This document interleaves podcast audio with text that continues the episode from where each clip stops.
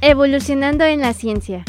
Un programa en el que damos a conocer las aportaciones tecnológicas y científicas realizadas por los investigadores y posgrados del TECNM en Celaya, así como ser un medio en donde se promueva la cultura científica, su funcionamiento y los mecanismos por los cuales se genera el conocimiento científico. Conducido por el Dr. Jesús Villegas Saucillo. Sean ustedes bienvenidos a Evolucionando en la ciencia.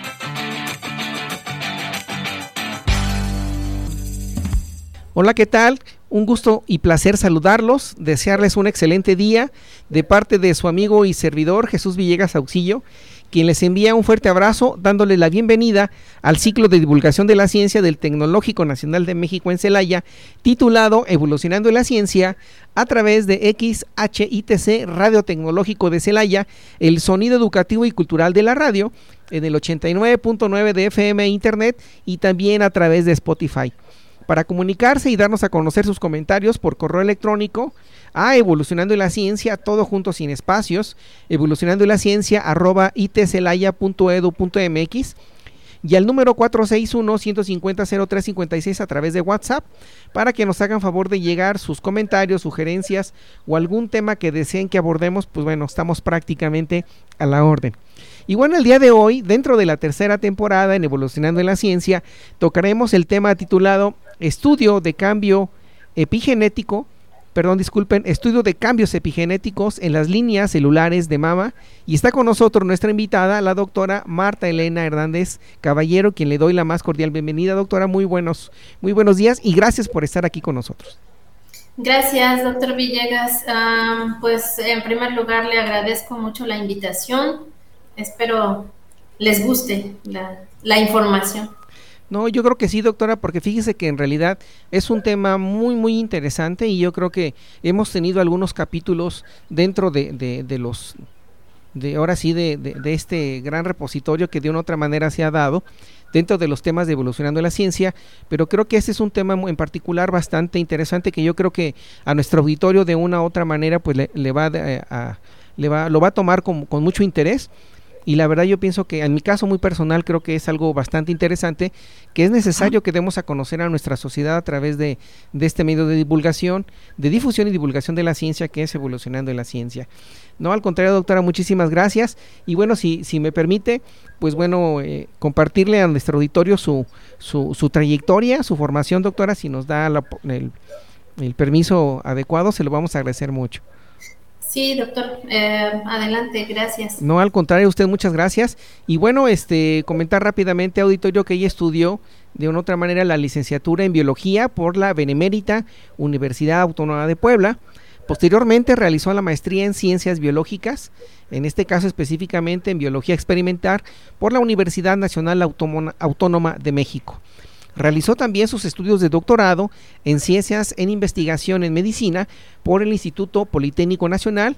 Ha realizado estancias de investigación, en este caso como, como parte de su formación de estudiante, en este caso de, de la parte de posgrado, en una estancia en el Departamento de Biomedicina Molecular, en este caso del Centro de Investigaciones Avanzadas del Instituto Politécnico Nacional. Su adscripción actual, ella eh, pertenece a la Facultad de Medicina y también a la licenciatura de Biomédica de la Benemérita Universidad Autónoma de Puebla, por sus siglas BUAP. También eh, forma parte, sí, adelante doctora, perdón, doctor, biomedicina. De medicina, perdón, disculpen. Bio, biomedicina. Ok, muchas gracias doctora por hacerme el favor de, de recorregirme, gracias. También pertenece al Sistema Nacional de Investigadores con el nivel 1 y también cuenta con el perfil deseable del organismo llamado PRODEP. Dentro de sus artículos publicados, cuenta con 17 artículos internacionales y dos publicados en revistas, en este caso nacionales. También este, es eh, importante mencionar que ella eh, ha participado como parte de la formación de recursos humanos en ocho tesis de licenciatura, ocho tesis de maestría y una de postdoctorado. También ha publicado cuatro capítulos de libro y dentro de, sus líneas de investigación se encuentra estudio de cambios epigenéticos en líneas celulares de mama a través del análisis de los niveles de expresión de reguladores epigenéticos y de marcas de metilación en RNA y DNA. También dentro de otras de sus líneas de investigación se encuentra el efecto de extractos vegetales y otros compuestos sobre procesos celulares como la migración y proliferación de líneas celulares, en este caso tumorales. Dentro de sus proyectos actuales se encuentra el efecto del silenciamiento de la desmenteliza, en este caso FTO, sobre la expresión de transportador ABCB1 en la línea celular MDA-MD231 expuesta a, a, carbono platino, en este caso que es una parte que ella nos, que en su momento le vamos a pedir que nos explique un poquito más. También tiene otro de sus proyectos, es la acción de la desmetilasa FTO en la modificación de los RNAS mensajeros en las líneas celulares de cáncer de mama, triple negativo MDA-MB231, también en HC C1599, HCC 1937, tratadas con carbono platino y eso pues bueno tiene que ver de una otra manera con algunos proyectos de investigación que ha obtenido a través de Consejo Nacional de Ciencia y Tecnología. Bueno pues esta es parte de, la biografía de la doctora Marta, eh, Marta Elena Hernández Caballero. Pues muchas gracias doctora por compartirnos parte de esta información. Gracias doctora. No, al contrario usted. Y, bueno, doctora, si nos permite, pues como parte de, nuestra temática de, evolucionando en la ciencia, preguntarle, preguntarle lo siguiente.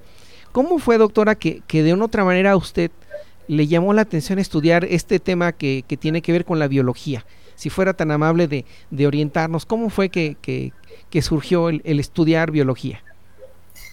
Pues como en muchos casos siempre eh, se dice que desde que somos pequeños tenemos como cierta inclinación por algunas cosas, ¿no? Entonces, pues creo que desde que era niña me llamaba mucho la atención.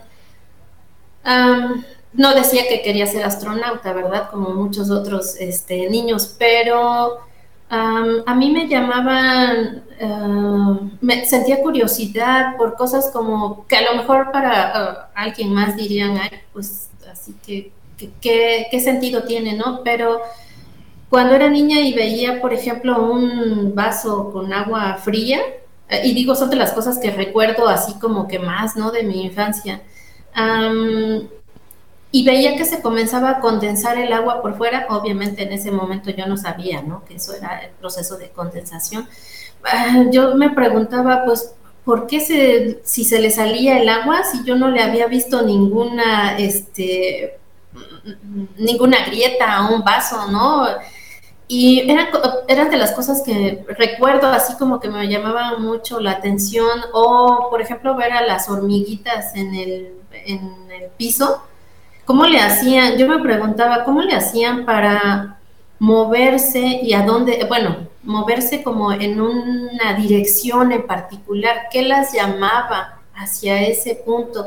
¿O por qué daban vueltas como que eh, y nuevamente retomaban el camino, ¿no? Entonces, eh, siempre esa curiosidad por ese tipo de cosas fueron creo que las que me condujeron al final a estudiar biología.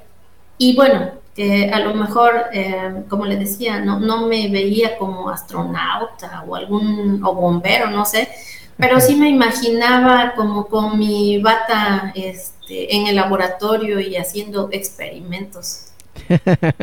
Qué bueno, eso, eso es muy, muy bonito y muchas gracias este doctora, porque bueno, comentarle rápidamente que hay, este, pues bueno, la estación de radio y el programa de Evolucionando la Ciencia lo escuchan muchas personas de diferentes eh, niveles educativos de cierta manera y, nos hemos encontrado que también hay jóvenes de secundaria, de preparatoria que, que les interesa, ¿no? Y, y es por ello que esta pregunta, por si en alguno de ellos en su momento dado tiene el deseo de estudiar alguna carrera, pues bueno, darle una pequeña orientación vocacional al respecto con su experiencia, que es lo, más importante, doctora. Y bueno, fíjese que finalmente creo que ah, independientemente de lo que uno eh, imagine cuando es pequeño, ah, también es cierto que hay que tener como eh, gusto por estudiar como o por querer conocer los fenómenos eh, que, que, literalmente originan la vida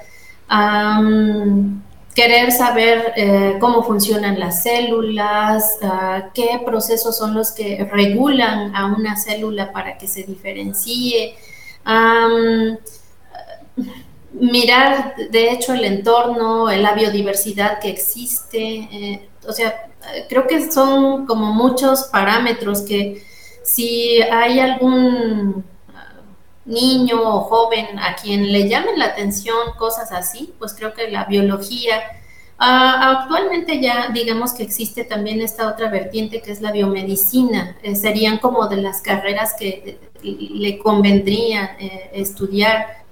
está también ciencias genómicas, pero bueno, ya son carreras como mucho más enfocadas hacia ámbitos de biología molecular.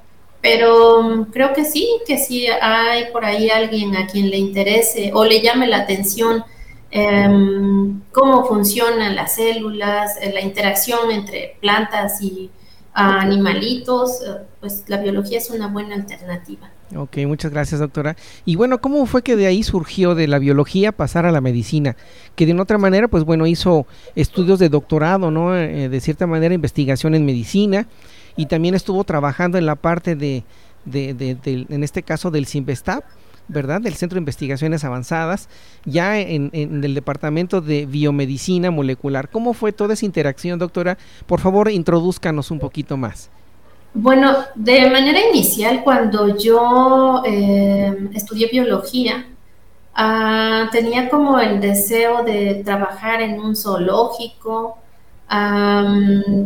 y eh, no, no resultó lo que yo esperaba, pero como que me llamaba la atención el trabajo con los organismos. Entonces, yo hice la tesis de licenciatura trabajando con reptiles. Sin embargo, ah, como que sentía que quería como que ir más allá y analizar más bien procesos que ocurrieran o que fueran como más cercanos a los seres humanos. Entonces, eso hizo que yo cambiara y que dejara, de hecho, eh, de otra manera habría obtenido un doctorado en herpetología. Ah, me interesaba más, ah, me llamaba, me empezaron como que a llamar más la atención los procesos que le atañeran directamente al, pues al humano, más que a los eh, más que a los reptiles en este caso. Entonces, por eso es que me fui enfocando más hacia biología molecular y especialmente a irme como a estudiar patologías. Ya dentro de eso, lo que siempre se me hizo como un área, ya estando en el posgrado, como un área interesante el estudio del cáncer, el cáncer en sí como una patología pues digo, todas las patologías para quien se dedique a hacer investigación en el área, pues le parecen algo interesante, pero ah, en mi caso lo que me llamaba más la atención era el cáncer. Entonces de ahí me fui enfocando hasta que finalmente terminé eh, haciendo investigación en, medicina. Sí, pues muchas gracias doctora por compartirnos parte de, esa trayectoria tan, tan interesante, ¿verdad? Porque de una otra manera, pues ambas carreras tienen relación, ¿verdad? Pero en realidad el campo de acción, como nos acaba usted ahorita de orientar, pues es, es muy amplio, ¿no? Es bastante, entonces ya después usted decidió inclinarse, pues definitivamente por un área que para usted eh, le agradó más, le gustó, y, no dudo que, que, lo que haga, pues lo hace con, con mucho gusto y con mucho entusiasmo, ¿o, no es así, doctora? Sí, claro. de hecho, se me hace muy interesante el investigar procesos eh, celulares, pero enfocados hacia cáncer. Sí, y es algo que, que realmente, pues bueno, mm, como, como seres humanos y también los animales, ¿verdad? También alguien pensaría que los animales no tienen eh, este tipo de, de, casos de cáncer, pero también surge en animales que a veces este, por alguna razón no, no se le ha dado, bueno, anteriormente no, pero ahora pues ya hay quienes se encargan de hacer estudio de, esos animales, esos seres vivos, y también en humanos, ¿no, doctora? Sí, pues de hecho yo no me enfoco mucho en animales, pero eh, algo es seguro, que en el caso de los animalitos que son de compañía, como los perros o los gatos, pues como se extiende mucho su periodo de vida, Ah, también empiezan a, como que esos cambios que ocurren en su cuerpo por el envejecimiento, permiten como que se extiende, al extender su periodo de vida, se permite que esas mutaciones que vayan acumulando, e, e, ellos al igual que nosotros, porque al final es un proceso un tanto similar, ah, comiencen a presentar eh, algún tipo de cáncer. De hecho, seguramente habrá escuchado, ya sea por animales de compañía que tenga o que tenga algún conocido. En el caso de perros y gatos, se pueden desarrollar procesos eh, tumorales obviamente también está en el otro lado los animalitos que se utilizan para investigación y entonces pues el caso de los ratones y las ratas en donde ahí sí literalmente se les induce la formación de tumores para estudiar cómo se comportan en, el cuerpo in vivo, en un modelo in vivo, pues también eh, se presentan tumores en ratas y ratones, pero en ese caso pues más bien inducidos. En el otro caso pues porque se extiende el periodo de vida en los animales de compañía, se incrementan las probabilidades de que se desarrolle también este, un tumor en ellos y que es el caso para nosotros, ¿no? Al incrementarse el periodo de vida, nuestras expectativas de vida se hacen mayores y pues también desafortunadamente, ¿Qué pasó? Adelante, doctora, continuamos. Eh, es que se, se, quería, creo que, eh, silenciar mi... No, adelante, doctora, todo está muy bien. No se preocupe, todos continuamos, por favor. Sí, gracias, doctora. Aquí le escuchamos. sí, le comentaba que entonces, en el caso de los humanos, el tener una expectativa de vida mucho más larga, pues eh, favorece el desarrollo de algún tipo de, de cáncer, que no es la única patología, ¿no? Pero digamos que eh, dado que es la que a mí me interesa, pues es en la que yo me enfoco. Sí, y, de hecho, doctora, ahí es donde pues prácticamente ahorita está toda esta pequeña introducción que de otra manera se ha dado, eh, pues obviamente que nos interesa saber ya específicamente sobre lo que de una otra manera usted está desarrollando, ¿no? Que en este caso es el estudio de los cambios epigenéticos en líneas celulares de mama en este caso a través del análisis de los niveles de expresión de reguladores epigenéticos y de marcas de metilación, en este caso RNA y de eh, DNA. Por favor, este doctora, platíquenos un poquito más sobre, sobre este tema que es bastante interesante y, y, de, y bueno, obviamente que lo ve desde un punto de vista muy, pues muy particular, ¿no? Por favor, platíquenos ¿Cómo, cómo hace usted el, análisis, eh, eh, en este caso, que es el cáncer de mama específicamente para, para mujeres? Pero bueno, también hay hombres, pero primeramente, por favor, este, enamórenos de, o platíquenos, por decirlo de esa manera, porque es un tema muy interesante, doctor, en mi caso personal, y, y, y explíquenos, por favor, de, qué se trata esto, si es tan amable. Sí, claro. Ah, bueno, yo acabo ya de mencionar que eh, las mutaciones eh, pueden ser uno de los factores que lleven a la formación de un tumor, pero bueno, y, espero que el término de mutación quede, eh, quede claro, pero si no, digo, todos sabemos que tenemos dentro de nuestras células material genético, que es el DNA, eh, y este DNA está compuesto por una serie de... Em, es como un código ah, en letras. Ah, todo el mundo creo ha visto estas letras A, G, C y T, adenina, guanina, citosina y timina. Y em, cuando uno utiliza el término mutación es porque en esta secuencia de estas cuatro letras em, ocurren modificaciones, ¿no? Por ejemplo, si yo tengo una secuencia que sea A, T, T, C, G, A, C, esa sería como mi secuencia correcta, pero puede ocurrir un caso en el que yo tenga A, A, T, C, G, A, C, y entonces yo ya tuve un cambio. Tuve un cambio de una timina por una adenina. Y eso es una mutación que, bueno, e, es, que esto es, un, esto es como muy amplio, pero intentando reducirlo mucho. este cambio, si se encuentra en un punto en donde cuando esta información sea transcrita y luego traducida, genere un cambio en la eh, proteína, ah, es probable que haya un efecto que pueda ser perjudicial para el organismo. Entonces, eso fue una mutación y generó un cambio en la secuencia del DNA. Sin embargo, hay otros factores, como en el caso de los fenómenos epigenéticos, que pueden generar cambios, pero no a nivel de la secuencia, sino a nivel de cómo se comporta un gen. Ah, es decir, ah, los genes están, todos nuestros genes están regulados para que estos se expresen ah, dependiendo de las necesidades de cada célula, ¿sí? Y de hecho eh, eh, este mm, patrón de expresión es lo que determina el funcionamiento de cada una de nuestras células y que sean diferentes entre ellas. Cuando este patrón de expresión se altera, entonces ocurre el, desarrollo de patologías como el cáncer. ¿no?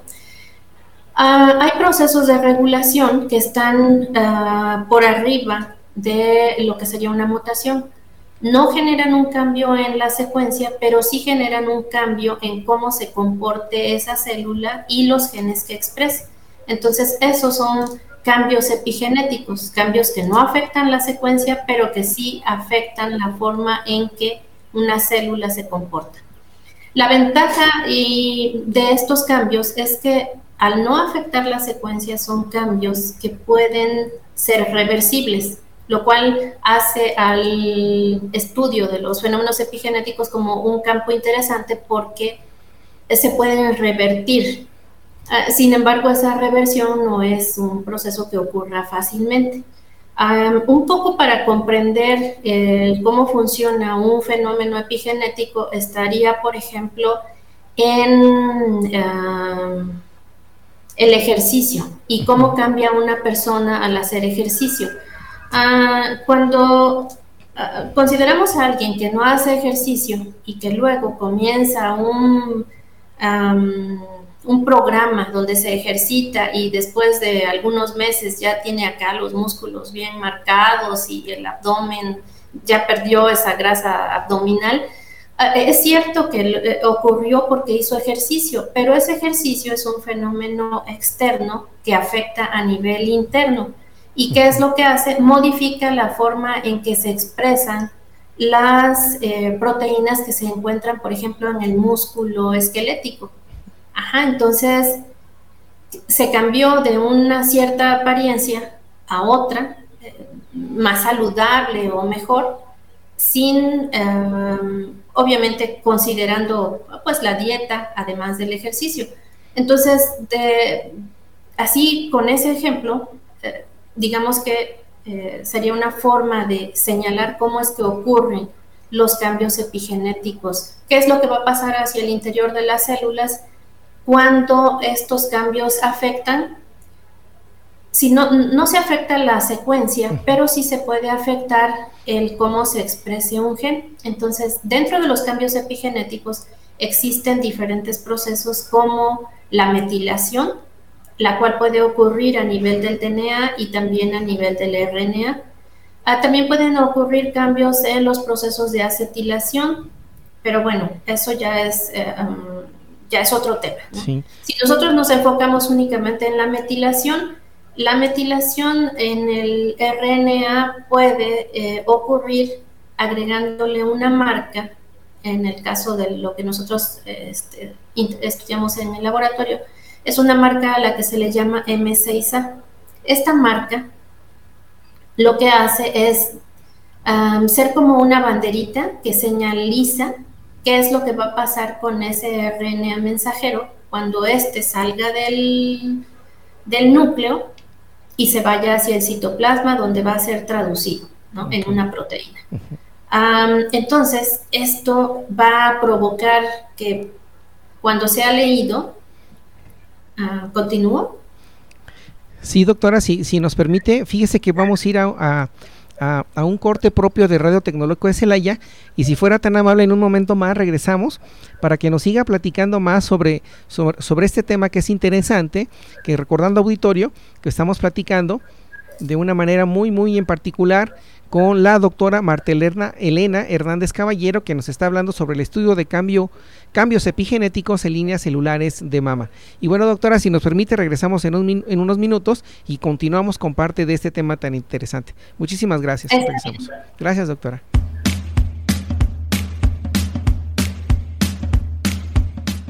En un momento regresamos a Evolucionando en la Ciencia.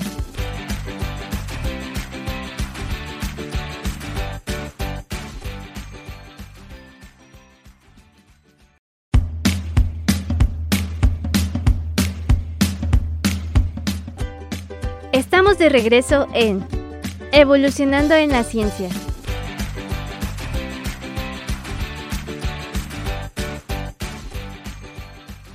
Bueno, estimado auditorio, pues bueno, regresamos nuevamente a este programa Evolucionando la Ciencia, recordando que estamos ubicados eh, en el Tecnológico Nacional de México en Celaya, en el Campus 1, en el edificio que comúnmente se le conoce aquí en la comunidad, en la comunidad Lince, como el edificio Rosa en el cual estamos en la, en la segunda planta donde están las instalaciones propiamente de esta estación de radio, Radio Tecnológico de Celaya, el sonido educativo y cultural de la radio. Y bueno, auditorio, eh, continuamos con este tema tan interesante que es el estudio de cambios epigenéticos en las líneas celulares de mama, con nuestra invitada, la doctora Martelene Hernández Caballero. Y, doctora, bueno, ahorita nos estaba haciendo favor de, de platicar sobre eh, lo relacionado a este tema tan interesante es el cáncer de mama, pero eh, si fuera tan amable de, ubicarnos un poquito para que nuestro auditorio nos, nos pudiera comprender un poquito sobre esta, estas siglas, la RNA, por favor, y, bueno, obviamente la otra que es DNA, pero por favor, para, para ubicar a nuestro auditorio específicamente, por favor, muchas gracias. Bueno, el DNA es el... Em, ácido desoxirribonucleico, que de hecho es en el cual se encuentra guardada o codificada toda nuestra información genética, lo, que nos hace ser eh, nosotros, a cada uno de nosotros, o lo que nos hace ser humanos contra... no significa que eh, tengamos como un DNA distinto al de un de algún otro organismo, ¿no? Solo que la manera en que está codificada la información es distinta y por eso nosotros somos distintos. Este, eh, este mm, ácido nucleico está formado por dos cadenitas que se entrelazan y de hecho forman la hélice, ¿no? La bien conocida hélice de DNA. Entonces, eh, ahí se codifica la información y, el DNA se encuentra guardado, este, protegido dentro del núcleo. Debido a esto, y porque eh, esa información que contiene es muy importante para la célula, esta no sale. Lo que se va hacia el citoplasma es un RNA mensajero, que es muy parecido al DNA, excepto que eh, en este caso no hablamos de una doble hélice, sino de una sola cadenita, que finalmente tampoco tiene el tamaño del DNA, sino que es una cadenita más pequeña que también está formado por eh, cuatro letras, solo que en este caso este, hay una diferencia y, este, lleva un uracilo en lugar de una eh, timina. Ah, lleva eh, codificada la información para que posteriormente en el citoplasma se em, forme una proteína. Entonces, este RNA es como, de hecho por eso tiene el nombre de mensajero, él lleva codificada la información para que en el citoplasma los eh, ribosomas puedan formar una proteína y de esa forma la información que está codificada en el DNA se sigue preservando y, está protegida dentro del núcleo, pero se movió parte de esa información al citoplasma a través de un mensajero. Y ese será el que sea leído por un ribosoma y posteriormente, dependiendo de las marcas eh, que lleve, porque hay otras eh, marquitas que, se le agregan al RNA, este será degradado y, sus componentes serán eh, reciclados. Y, eso, y, ese tipo de información propia de cada uno de nosotros como seres humanos, se puede encontrar, corríjame si me equivoco doctora, en nuestra sangre, ¿es correcto? Sí, así es. De hecho, por eso la sangre es también muy útil para a obtener eh, un patrón de em, información que va a ser eh, muy, muy particular para cada uno de nosotros. De hecho, por eso es que las pruebas de eh, paternidad son eh, muy exactas porque cada uno de nosotros tiene información que no se comparte este, con nadie excepto con nuestra familia. Ok. Mire qué interesante ese tema. Bueno, ya platicaremos en su debido momento sobre ese tema tan interesante. Pero entonces, doctora, lo que se encarga de una otra manera hacer usted es precisamente entonces eh, identificar dentro de, la sangre de, esa gotita y de, dentro de, lo que tiene que ver eh, como parte del DNA y el RNA, de una otra manera identificar, ¿verdad? Propiamente que ahí hay una variación, ¿verdad? O, o cómo podemos indicar cuando usted define ya el cáncer eh, eh, propiamente de, mama, en, este caso en, las, en las mujeres, ¿verdad? Ajá. Bueno, en el caso de, lo que nosotros hacemos, eh, intentando ser este, rápida por lo del tiempo, nosotros no trabajamos con sangre. bueno, sí hemos utilizado sangre, pero por ahora trabajamos con líneas celulares. Las líneas celulares son un buen modelo para eh, estudiar in vitro los fenómenos que ocurren en vivo, dado que no es tan fácil estudiar esto en una persona. Si también eh, lo hemos hecho, eh, también hemos trabajado con tejido proveniente de los tumores, pero en ese caso lo que se hace es, por lo que ahorita usted me preguntaba, es que se compara lo que obtenemos de DNA o de RNA eh, del tumor contra lo que hay en una parte de tejido sano. ¿sí? Entonces, la comparación de qué es lo que pasa con la expresión entre un tejido sano contra el tejido tumoral es, es lo que ayuda a conocer cuáles son los cambios que se presentan en el tumor. Ah, en el caso ya propiamente de lo que nosotros hacemos, lo que nosotros vemos es qué es lo que pasa con los patrones de metilación, por ejemplo, en el caso del DNA, dado que los, hay regiones que regulan la expresión de los genes y que se conocen como promotores. Un promotor puede estar metilado y cuando un promotor está metilado, ese gen se silencia y ya no se expresa, que es algo que puede ocurrir en un proceso tumoral. Se silencian algunos genes que son importantes, para eh, regular procesos como la proliferación celular. Cuando una célula eh, se divide, lo hace pero de manera controlada. El problema es cuando este proceso de división se descontrola y entonces la célula se divide, se divide, se divide y forma una masa tumoral que termina por afectar el funcionamiento del tejido en donde este, esto está ocurriendo. Entonces se desregulan sus patrones de expresión genética. Ok. Y, entonces, doctora, de una otra manera, con esto que nos hace favor de, de, compartirnos, entonces, eh, de una otra manera, me imagino, entonces hay un cambio, ¿verdad? Como decía usted, de dentro de, de, eso que estudian ustedes o dentro de esa línea, ¿verdad? Que es lo que nos línea celular. Entonces se ve que hay un cambio, ¿verdad? Cuando cuando tiene cáncer, en este caso de mama, y cuando no, ¿es correcto? Sí, sí, sí, sí. Siempre que se analizan eh, tejidos, em, perdón, tejidos de personas, eh, siempre se compara el sano con el enfermo y era donde le decía que es posible eh, saber cuáles son los que se ven alterados. En el caso de las líneas celulares, las líneas celulares en sí ya son líneas celulares tumorales. Entonces, ahí lo que uno estudia es cómo se está comportando algún gen que es importante para el proceso este, tumoral, ya sea que regule un proceso de proliferación, de migración, de muerte celular o de eh, diferenciación. Ah, ok. Y, entonces, eh, este tipo de, estudios, doctora, ustedes, eh, por decirlo, de, oriénteme por favor, de una otra manera, entonces, si alguien requiere de un estudio, ustedes tendrían la capacidad de poder darle una respuesta a esa persona. Me refiero, no exactamente como a un laboratorio, ¿verdad?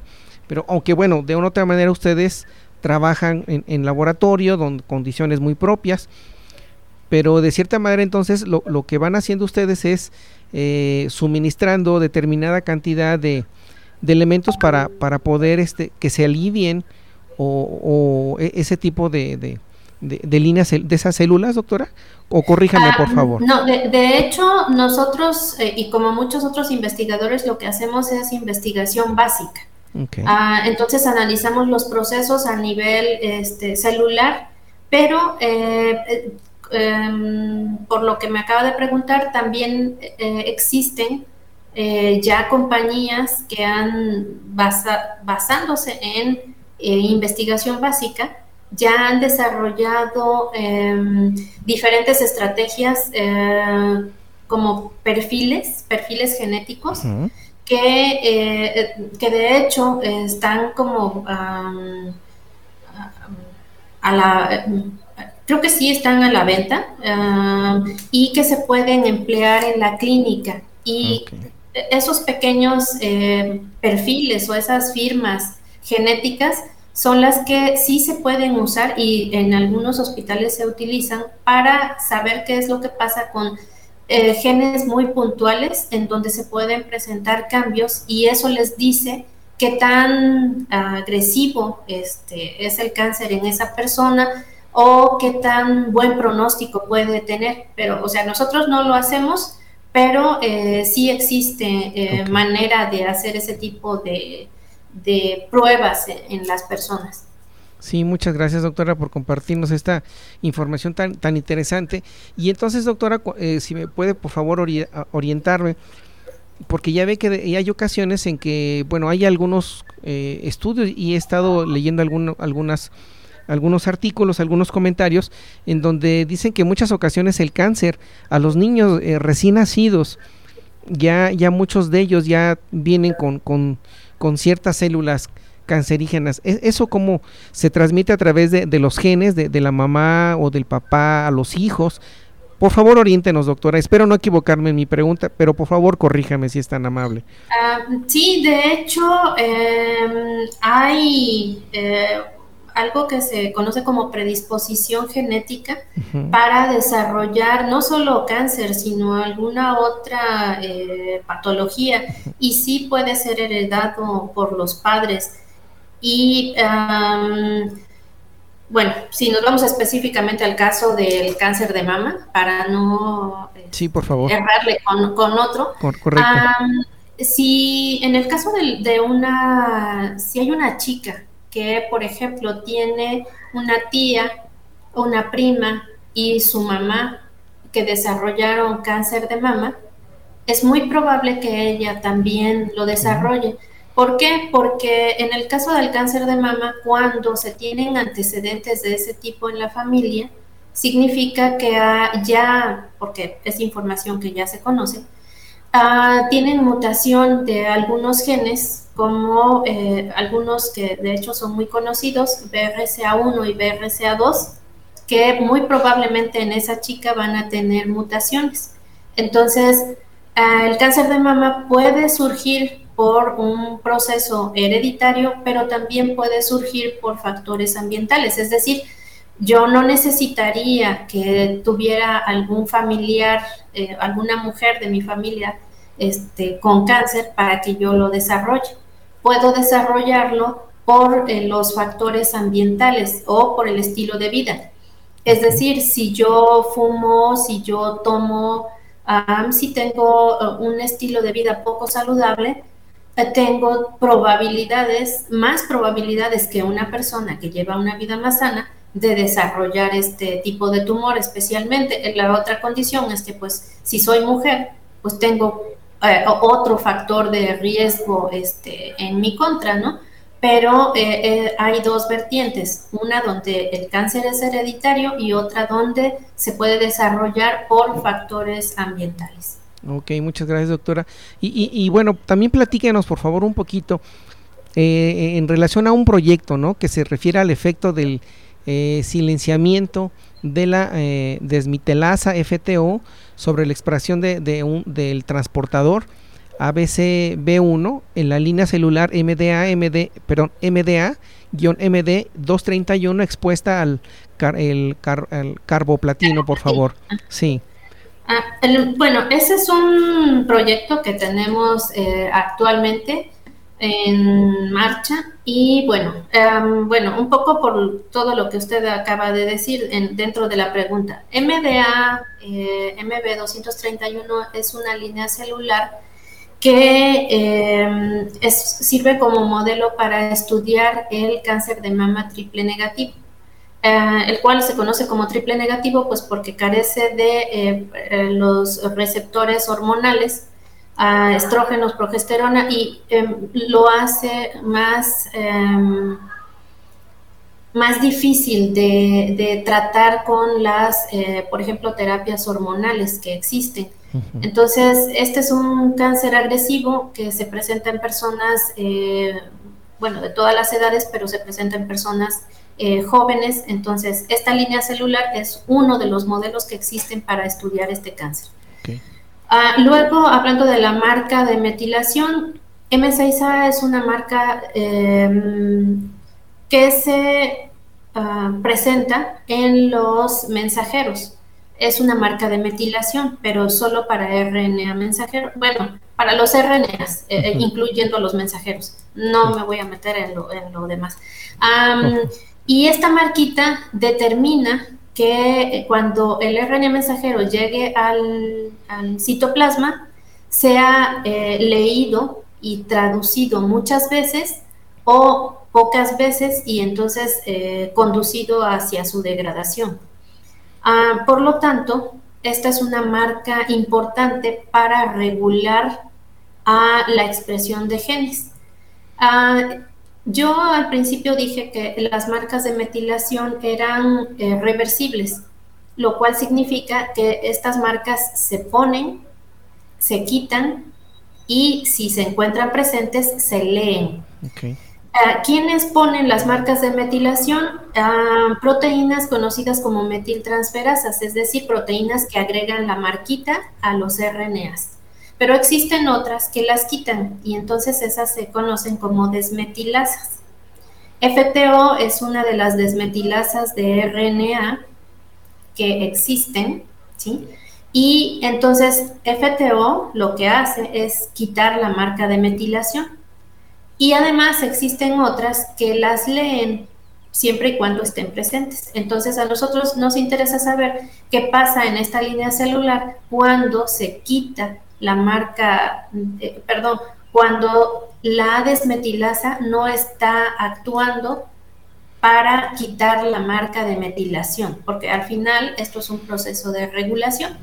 Y em, de hecho queremos ver este, qué es lo que pasa con este, em, este cambio eh, considerando a las células tratadas con carboplatino, que es uno de los eh, tratamientos que se utilizan para eh, células tumorales. Y em, la otra proteína que usted mencionaba es un intercambiador que facilita la salida de algunos genobióticos del interior de la célula. Es decir, funciona como una bombita que sacan em, compuestos del interior de la célula y los expulsa hacia el medio extracelular. Ok, muchas gracias doctora por compartirnos esta información, pero también este, leyendo y, que nos hizo favor de compartir su, biografía, eh, también eh, trabaja con extractos vegetales, ¿verdad? Y otros compuestos celulares, como la migración y la proliferación de líneas celulares eh, tumorales, que bueno, ahorita ya nos estuvo comentando algo pero platíquenos esto brevemente, lo relacionado al efecto de extractos vegetales. Si es tan amable, doctora, por favor.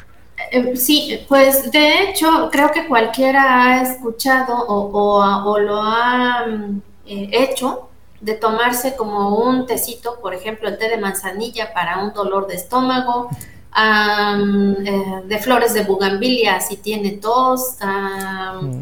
no sé, hay más, hay más ejemplos, ¿no? Sí. Entonces, em, de hecho, eh, con base en el análisis de los compuestos que pueden tener algunas plantas, ya se han desarrollado em, medicamentos. En el caso particular del extracto que nosotros estamos analizando, em, obviamente es un camino largo de recorrer porque empezamos pues casi casi en el tecito, es decir, eh, en obtener un extracto acuoso para probarlo en las líneas celulares y ver qué efecto puede tener, pero también em, después de que uno analiza eso a, ese nivel como más general, si uno observa que encuentra cambios interesantes o algo importante eh, eh, sobre el, efecto que tengan en las células, entonces lo siguiente es que hay que analizar componente por componente de lo que tiene ese extracto este vegetal y entonces analizar el efecto de cada uno de esos componentes sobre las células. Nosotros estamos apenas en, la parte de analizar el extracto, pero a la fecha hemos eh, obtenido este, resultados interesantes que esperemos eh, publicar pues eh, dentro de este mismo año, porque si no nos apuramos también, pues hay muchos investigadores trabajando en cosas similares y pues el que publica primero es el que tiene el reconocimiento, ¿no? Definitivamente, doctora, pues muchísimas gracias. Y por favor, eh, de una otra manera, hacerle la siguiente pregunta, que la verdad todo es bastante interesante, aunque nos faltaría todavía más tiempo para, para seguir platicando, porque son temas, la verdad, con una profundidad muy, muy, muy interesante, muy, muy amplia sobre todo. Pero por favor, doctora, eh, si fuera tan amable de responder la siguiente pregunta en relación a cómo usted, ya ve que ahorita el Consejo Nacional de, de Ciencia y Tecnología, bueno, en este caso Humanidades, Ciencia y Tecnología, nos está eh, preguntando de qué manera el investigador, los investigadores dan a conocer a la sociedad pues sus, sus investigaciones. Si fuera tan amable de, podernos eh, responder cómo lleva a cabo el aseguramiento de ese conocimiento a la sociedad. Pues eh, de hecho hay como mm, ah, varias alternativas. Eh, depende también del público al cual eh, uno dirija esa información. Eh, si es como el ámbito académico, pues obviamente son publicaciones de artículos en revistas internacionales. Pero esa es información que va dirigida para únicamente pues personas involucradas en, las áreas de, investigación. ¿Por qué? Porque se utiliza terminología que, solo se maneja pues en el área de investigación, también eh, se difunde los resultados y, el trabajo que uno hace en congresos. Ah, sin embargo, también están enfocados hacia un público este, muy particular. Ah, también está la otra alternativa que, por ejemplo, en este caso, programas de radio. Eh, en mi caso, em, también eh, me invitaron a una a un foro, también a un em, a una plática que, perdón, se transmitió en em, internet y que en, estos dos casos, pues sí era para un público más general. Entonces, ahí uno debe de intentar, este, pues ser lo más, lo más sencillo posible, aunque no es tan fácil porque, pues, ¿cómo podría... Empezando por tiempo, porque es cierto, en este tipo de, dinámicas el tiempo es eh, corto, es muy poco y tratar de explicar las cosas, eh, eh, pues lo menos complicado posible, porque tal vez lo más sencillo, no sé si, si, hablar como de lo más sencillo, ¿no? Pero lo menos complicado. Así es. Sí, doctora, y también algo muy importante antes de pasar a la siguiente sección, relacionado a la nueva generación, me refiero, sí, eh, eh, podemos decirlo de esa manera, pero a tener recursos humanos que de otra manera se van formando, ¿no? Como el caso de estudiantes de licenciatura, de maestría, de doctorado y postdoctorado, que eso también es de una otra manera muy importante, ¿no? Ah, pues en primer lugar, como hay muchas áreas de conocimiento, si yo hablo, por ejemplo, de los estudiantes de biomedicina, aquí ellos pueden elegir dos áreas, el área de microbiología o el área de fisiología. si a alguien le gusta, por ejemplo, lo que yo hago, pues tendría que irse hacia el área o el eje de fisiología. Ah, ¿Por qué? Porque pues ahí es donde se pueden eh, estudiar modelos, eh, ya sea modelos animales o modelos celulares. Ah, deben de tener gusto por la biología molecular porque básicamente pues lo que hacemos es trabajo de biología molecular ah, y que de hecho sí, sí suele ser interesante para los estudiantes porque pues a quien no le gusta, bueno, al menos enfocados hacia el área, a quien no le gusta ver en un gel de agarosa su DNA, ¿no? Ay, ese es mi DNA. así es como se expresa este, mi mensajero en, en un en un gel, ¿no? Cómo se ve este, mi mensajero en un gel.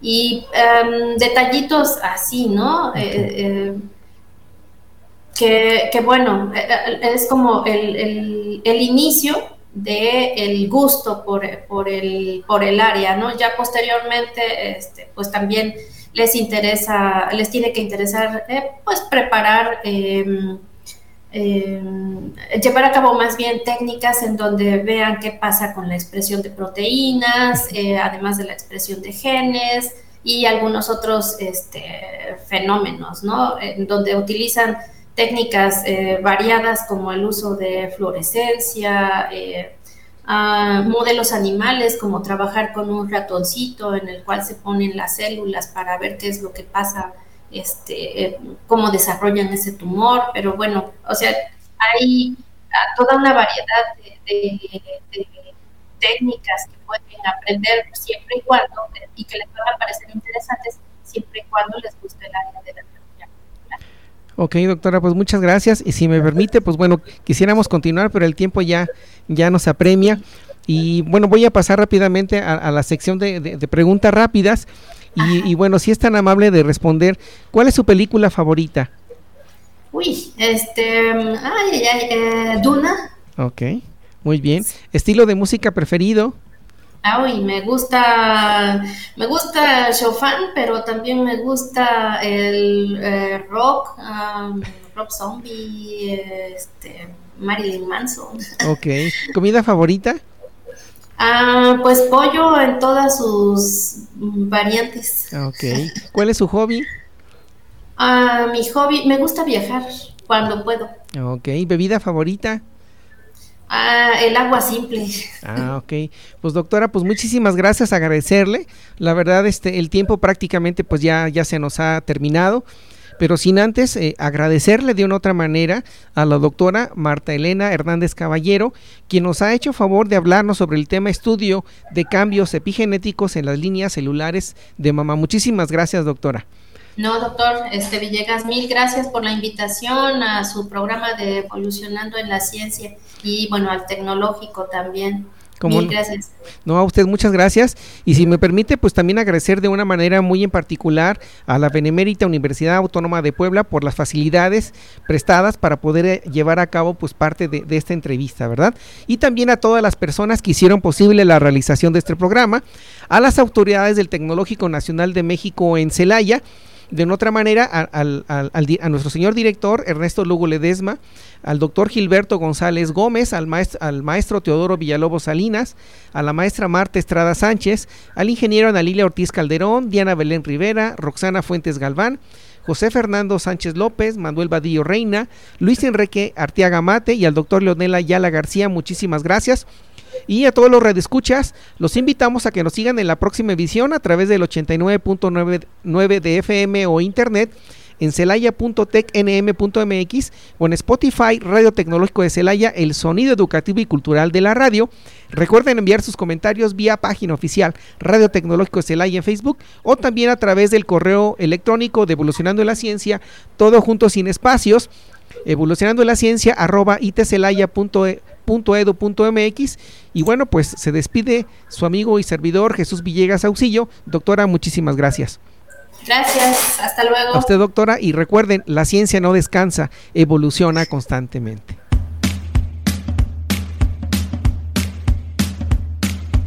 Evolucionando en la ciencia. Escúchanos en el próximo episodio a través de Radio Tecnológico de Celaya, el sonido educativo y cultural de la radio.